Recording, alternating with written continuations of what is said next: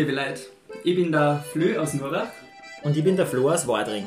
Und wir begrüßen mich heute zu einer speziellen Folge. Das ist die Folge Nummer 10 von Auf ein Ratscher im Billersetal.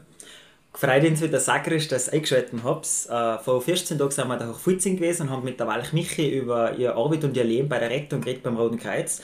Und heute sind wir nach St. Jakob in Haus gefahren. Heute sind wir wieder in Haus und haben bei da ganz, ganz einen interessanten Interviewgast da. Und zwar haben wir eine sind wir heute bei einer Romanautorin daheim, ja, ich hab's richtig gehört, sowas gibt's bei uns in Billersetal.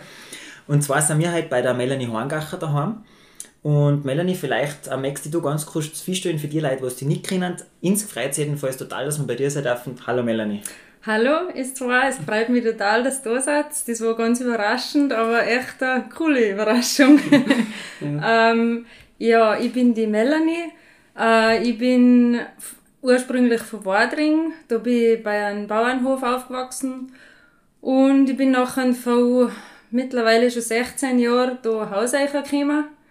Und ähm, ja, ich bin verheiratet und habe zwei Dirndln und ich arbeite als ähm, Konditorin äh, in Lofer bei der Konfiserie Berger und nebenbei da Romane schreiben. Ja, das heißt, ähm, beim Berger willst du sagen, das ist dein Brotberuf und dein ja. Hobby sozusagen, dein Zweitberuf, mhm. ist eben das Schreiben. Ja, wir haben jetzt da deine bisherigen drei Romane schon vor uns liegen, sind schwer beeindruckt, aber jetzt zuerst kurz mhm. nochmal zu dir, Melanie. Also, du bist aus Wadring, hast du schon gesagt. Ja. Vielleicht beschreibst du uns kurz deine Wurzeln, wer bist du aufgewachsen und ja, so deine ersten Lebensjahre.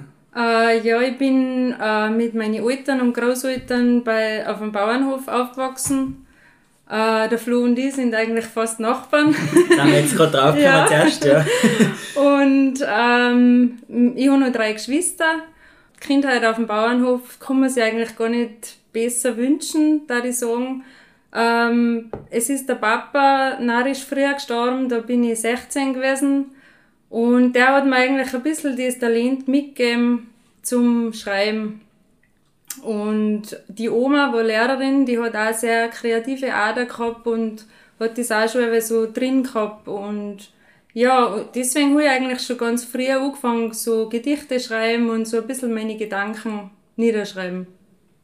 Das heißt, bei dir hat das wirklich schon eigentlich in der Kindheit angefangen, dass du gern geschrieben hast, gern Gedichte geschrieben hast und dass ja. du in das solche gekommen bist, oder? Genau, also in der Volksschule schon total gern so äh, Gedichte geschrieben, so vereinzelt halt. Und nachher äh, ist Deutsch eigentlich auch mein Lieblingsfach gewesen.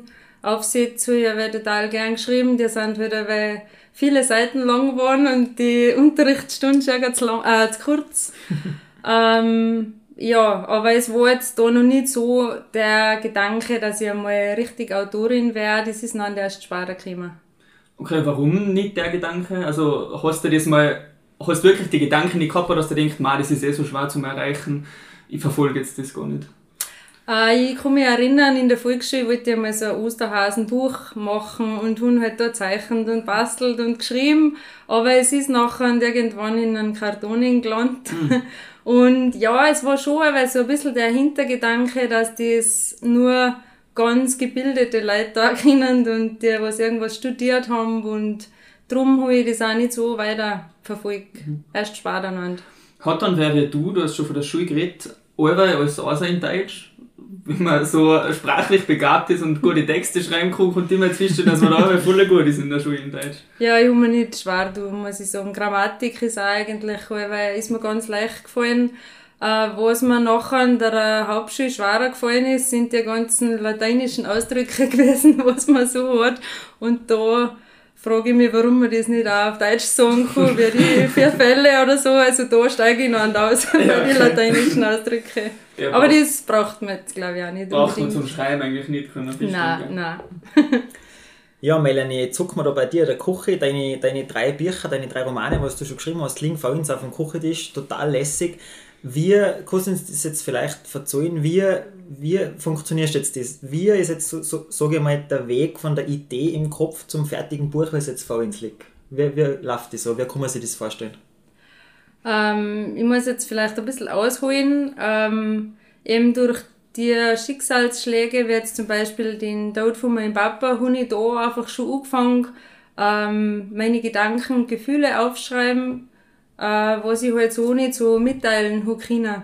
Und da habe ich dann auch gemerkt, dass mir das gut tut. Und ähm, mit den Jahren, also es ist nachher, wie ich ähm, die Kinder schon gehabt habe, äh, habe ich das eigentlich wieder aufgenommen, also neu angefangen.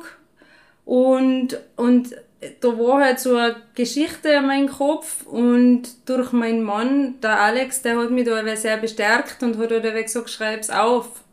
Und ich habe mir dann gedacht, ich kann das nicht aufschreiben, das geht nicht. Und irgendwann habe ich aber nachher echt angefangen, das aufschreiben. Ich habe nachher da bei Humboldt, den gibt's mittlerweile nicht mehr, so einen Fernkurs gemacht, so ein Studium, so ein Autorenlehrgang war das damals. Das ist neben die Kinder ganz gut gegangen. Und da äh, habe ich wahnsinnig viel gelernt und nachher habe ich auch das Selbstbewusstsein gehabt, dass ich das richtig in Angriff nehme. Mhm. Ich habe für die erste Geschichte, glaube ich, fünf Jahre oder so gebraucht. Ah, echt so lange? Ja. Was, äh, was lernt man jetzt bei so einem Autorenlehrgang zum Beispiel? Was kann man sich darunter vorstellen? Was hast du da so gelernt?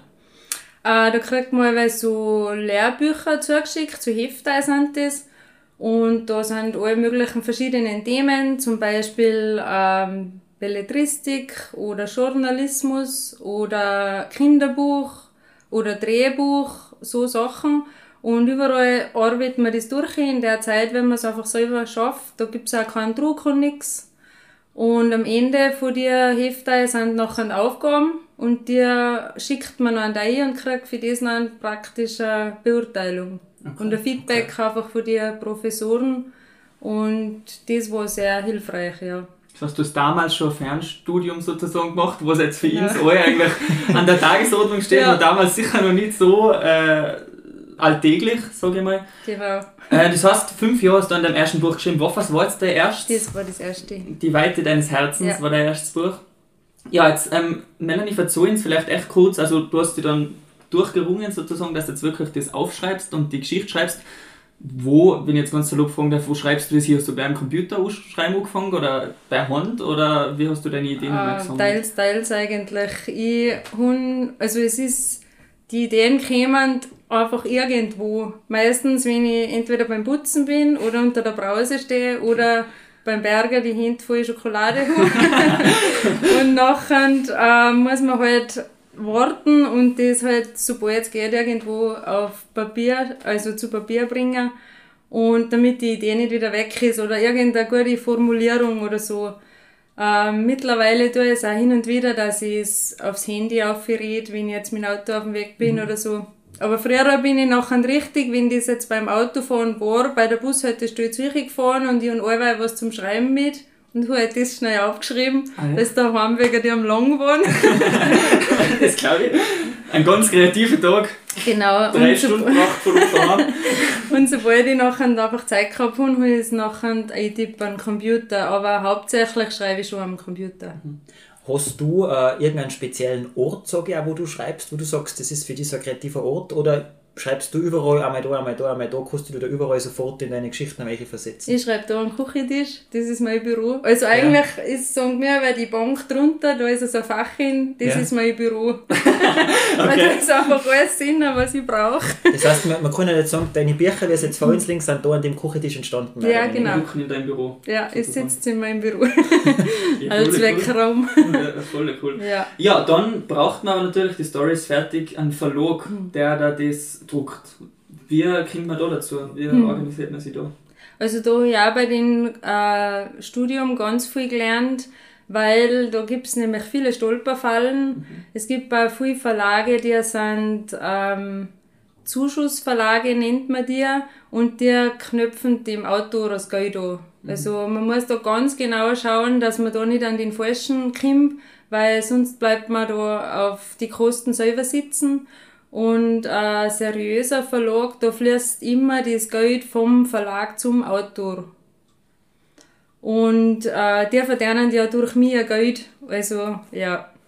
Und man macht da sozusagen wie eine, wie eine Bewerbung. Man schreibt da so ein Anschreiben. Da schreibt man einfach rein, was man möchte, was man, dass man halt ein Buch geschrieben hat. In kurzen Worten beschreibt man das.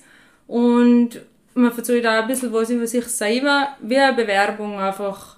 Und es ist auch da ganz unterschiedlich. Bei den meisten Verlagen steht das nachher schon auf der Website, was die verlangen. Äh, manche wollen da ein Exposé, das ist so eine kurze Zusammenfassung von dem Buch, zwischen drei und fünf Seiten, sage ich mal, bei den meisten Verlagen.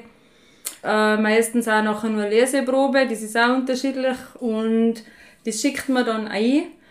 Und dann heißt es warten, weil mhm. es gibt auch Verlage, die haben ähm, eine Frist, wo man dann weiß, es dauert zwei Monate und dann melden sie dir, aber die meisten melden sich einfach gar nicht mehr. Okay. Und nachher, ja, weil die werden halt so von, äh, so überhäuft von ja. Manuskripten, dass oft das gar nicht anschauen können.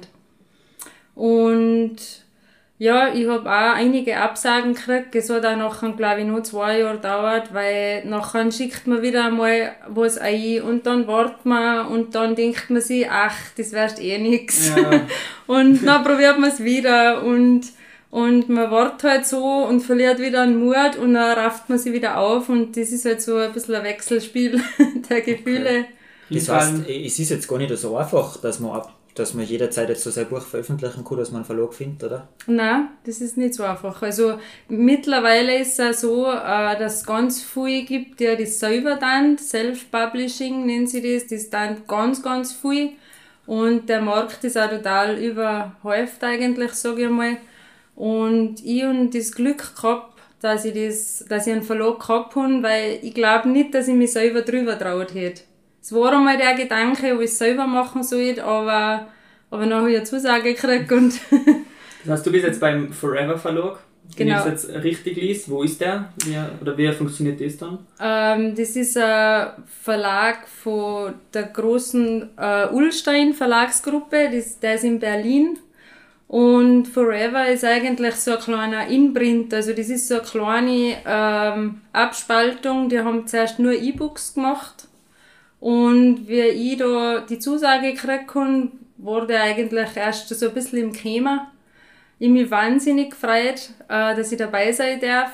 Und eben das erste war dann zuerst nur ein E-Book. Und ähm, mein Mann hat aber gesagt, weißt du, wenn das genug Leute lesen, dann dann sie es drucken auch. Mhm. Und ich habe dann gesagt, ja, das hat mit dem nichts zu tun, das ist ein E-Book-Verlag. Und er hat dann gesagt, wo, du, sehen? Und das hat er auch zu allen Leuten gesagt. und, ähm, nach ein paar Monaten hat es nachher, ich eine Nachricht gekriegt, dass sie so einen Testlauf machen. Sie möchten gern, ähm, ein paar Prints machen von ausgewählten Autoren. Sie suchen dir per Zufallsprinzip aus, aus dem Verlag. Und äh, da werden nachher äh, Bücher gedruckt. Das nennen sie Print on Demand. Das heißt, sie machen jetzt nicht eine Auflage von, weiß ich nicht wie viel hundert, sondern sie drucken es einfach so, wie es nach Nachfrage mhm. einfach. Und ja, und da sind drei ausgesucht worden und da bin ich dabei gewesen. Also er hat recht gehabt. Also ein voll äh, Zufall gewesen eigentlich auch, dass Glück. Ja, Glück, Glück auch. ja. Das ist schon so. Glück auf deiner Seite. Aber Melanie, wie genau. ist jetzt das ähm, ganz äh, direkte Frage, wie ist jetzt das mit dem Verdienst als Autorin? Kann man von sowas leben oder wie schaut wie schaust du das? Wenn man gut ist, wenn man Bücher hat und ähm, ja, jetzt sind, reich bin ich noch nicht geworden, aber man kriegt echt nur einen geringen Prozentsatz von ja. denen. Äh, man muss jetzt denken, da, da heißt es an dem Vertrag zum Beispiel ähm, von so einem Taschenbuch, das kostet sind, äh, 15,50 Euro zum Beispiel und da kriegt jetzt der, der Autor kriegt jetzt von dem, ähm, ich glaube, 10% oder so, abzüglich der Händlerpauschale, das kann man dann aber oft auch gar nicht so nachvollziehen mhm. und dann bleiben im Endeffekt ein paar Cent übrig pro Buch. Ja. Darum okay. sag niemals nie, also wenn man gut ist und fleißig und bringt viel Bücher ja. raus, dann können sicher einige gute davon leben. Ja. Bei mir dauert es jetzt noch ein bisschen. Aber sag niemals nie. Ja, also.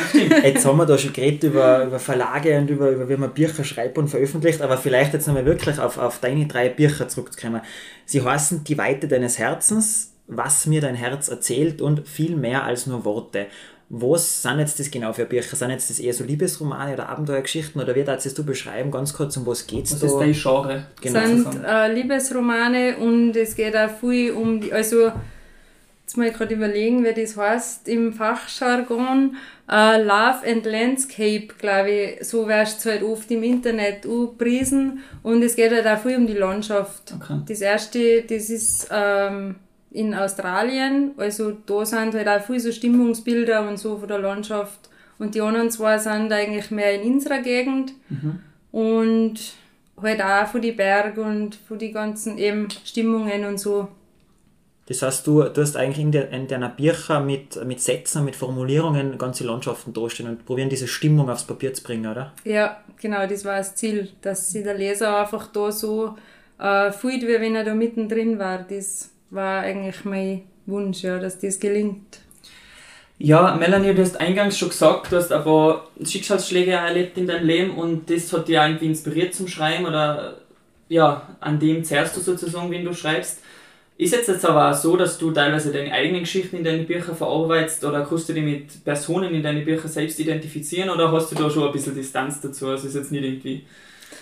Ähm, ich glaube, dass das allweil so ist, dass ein Teil dabei ist, also das sagen alle Autoren oder die meisten, was ich jetzt erkenne, dass schon ein bisschen von der eigenen Geschichte einfließt.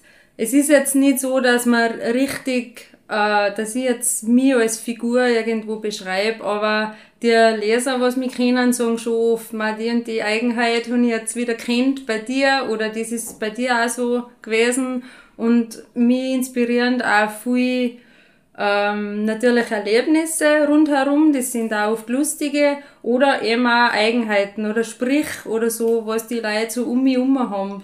Inspirieren tut mir eigentlich der ganz normale Alltag am meisten. Mhm. Und, ähm, aber eben, es sind schon ein paar Sachen, irgendwie verarbeitet man auch viel, aber halt nicht, man schreibt es noch nicht genauso auf, wie es passiert ja. ist, aber ja, genau. Also das heißt, du warst schon ein bisschen Distanz ja, zu dem Ganzen. schon. Ja. War ja auch hm. brutal eigentlich, wenn das dein Leben war, was du in deine Bücher beschreibst. Ja, nein, also es war ein bisschen... das, das, das muss man sich auch mengen, also das möchte man vermutlich auch nicht, gell, dass dann... Nein, nein, das, nein, das, möchte, das möchte ich nicht, nein. Melanie, wir haben, äh, wir haben äh, über die einen Artikel in die Bezirksblätter gefunden und zwar ist da die Überschrift gestanden, ein Zitat, glaube ich, war das für dir und da ist gestanden, wir dürfen Wunden und auch Wunder des Lebens annehmen. Was, was hast du damit gemacht? Ähm, ja, ich habe da mal so einen ganz einen schönen Spruch gelesen und der hat mir total gut gefallen und der hat geheißen, du bist mein Wunderpunkt, du bist mein Wunderpunkt. Und das hat mir so gut gefallen, weil das oft so genau die Sachen sind, ähm, wie soll ich jetzt das erklären? Man, man meint oft äh, irgendein Schicksalsschlag oder jetzt zum Beispiel konkret ist das bei meinem Mann, der hat MS. Und das ist oft so, dass man meint, man ist jetzt da so gebeutelt und das ist so dramatisch und ist auch, ich möchte das jetzt nicht schmälern, es ist auch sicher nicht leicht, aber man kann sich auch da das Beste rausholen und man kann das auch ohne sehen und das versuchen wir auch, Nämlich, dass man das auch so ein bisschen als Geschenk sieht, weil das klingt jetzt komisch, aber es bringt auch viele gute Sachen mit sich. Also wir haben zum Beispiel unsere Kinder haben beim Papa viel mehr daheim als wir andere Kinder, wo der Papa, äh, keine Ahnung, 40, 50 Stunden der Woche arbeiten geht. Ähm, er ist viel mehr da, er, ist, er beschäftigt sich mit anderen Sachen. Äh, wir haben wahnsinnig viel lernen dürfen auf unserem Weg schon durch das. Hat uns natürlich sehr geprägt, aber das ist auch nicht nur was Schlechtes, da ich mal sagen. Und das habe ich eigentlich damit gemeint, dass die Sachen, was man so im Leben erlebt, ähm, oft, wie soll ich jetzt sagen, Geschenke sind oft komisch verpackt. Ja. Und man kommt oft im Nachhinein erst drauf, was man durch das lernen hat dürfen. Und dass vielleicht auch Wunden und Wunder gar nicht so weit voneinander liegen, wie man vielleicht zuerst meint, oder? Genau, ja. Oder ein Buchstabe. Und wenn wir es jetzt dann aus der literarischen Sicht mhm. wieder sehen. Genau, ja. Das heißt, es versucht einfach alles irgendwie in, einer, in einem positiven Licht zu sehen. Ja. Äh, das eigentlich, ja, das haben wir uns so die letzten Jahre angeeignet, weil es einfach das Leben auch so verloren hat. Und es nutzt da nichts, wenn man den Kopf an den Sand steckt. Und ähm, ja, man wäre da vielleicht ähm, dankbarer und, und demütiger und weiß halt die anderen Sachen nachher wieder viel mehr zu schätzen. Das ist, ja. Sehr inspirierend. Ja, apropos inspirierend, Melanie, wir haben vorher schon geredet, dein neues Buch ist bald auf dem Markt. Also genau. wir haben jetzt Ende April, in knapp einem Monat kommt ein neues Buch raus. Vielleicht kurz, um was geht's da? Kannst du da schon spoilern sozusagen oder ja, möchtest du das jetzt nicht sagen? also das neue Buch heißt äh, Wohin der Fjordwind uns trägt und zwar verstockt sind es da nach Norwegen. Ähm, es geht da um eine junge Frau, die Finja, die lebt auf die Lofoten. Das ist in Norwegen ziemlich weit nördlicher Inselgruppe. Wunder, wunderschön. Ähm, es geht eben da auch wieder ganz viel so um Landschaftsbilder und so. Und ähm, sie lebt da mit ihrem Papa, der schwer herzkrank ist. Und die Mama hat recht früh die Familie schon verlassen. Und es kommt dann äh, jemand auf die Inseln, und zwar der Christian, der ist Tischler. Und die zwei kommen sie noch und nacheinander, aber er ist schon vergeben und mhm. ja, das bringt sehr viel Konfliktpotenzial und durch ihre Geschichte, ähm, das mit der Mama, möchte sie halt äh, gern ihr Herz schützen und sie da auch nicht so drauf einlassen und sie vor allem nicht zwischen zwei Menschen drängen. Und ja, in der Geschichte geht es halt auch noch um die ganze Familiengeschichte und das ist mir halt auch wichtig auch in meinen Geschichten. Da spielt auch, spielt auch Familie eine große Rolle. Mhm.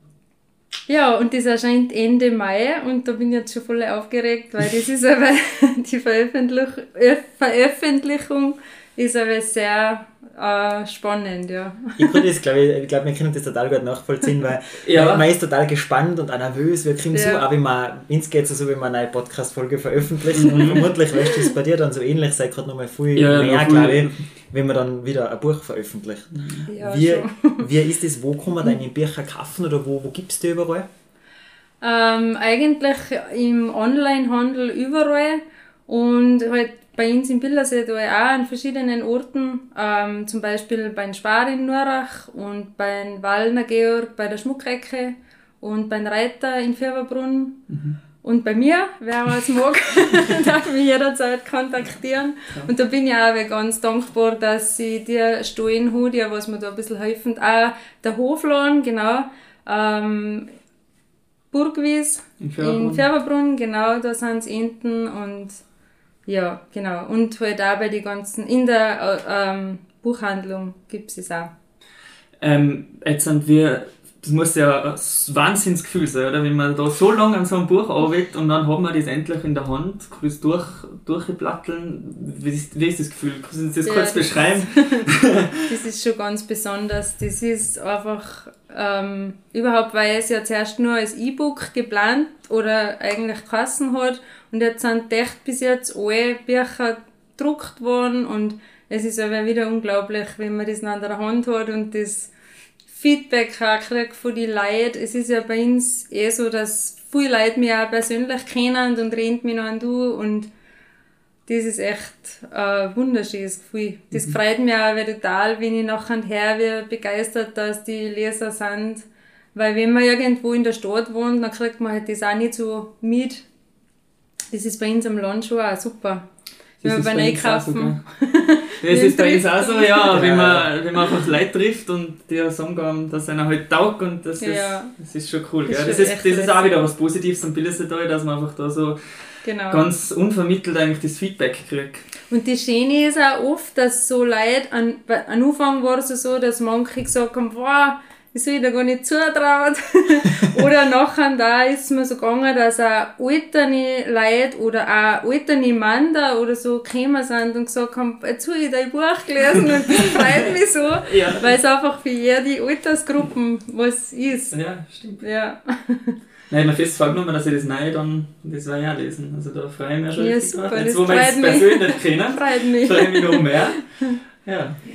Na gut, Melanie, ich glaube, wir konnten noch eine Stunde weiterhaken. es ist total interessant. Zum Schluss möchte man dich gerne etwas fragen. Und zwar, wenn du dir vorstellst, dass vor dir ein weißes Plattelpapier liegt, ein Glasplattelpapier, Was für einen Gedanken oder was für einen Satz darfst du auf, auf das Blatt draufschreiben, wenn irgendwann nichts anderes einmal für dir überbleibt, als wird dieser Gedanke auf dem Blatt? Was war, was war das, was hinterlassen möchtest oder mhm.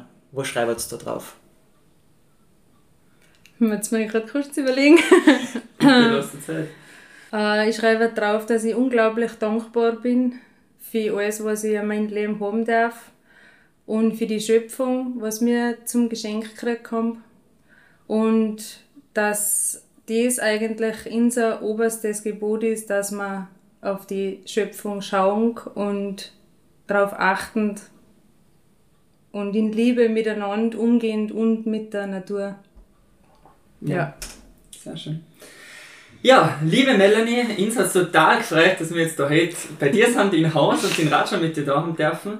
Nochmal vielen herzlichen Dank, dass wir da heute bei dir sein dürfen, dass du uns über deine Bücher so viel dazu hast. Und liebe Zuhörerinnen und Zuhörer, wir sind mit unserer zweiten Runde durchs Billersetal schon wieder fertig. Das war Folge Nummer 10, man glaubt es kaum.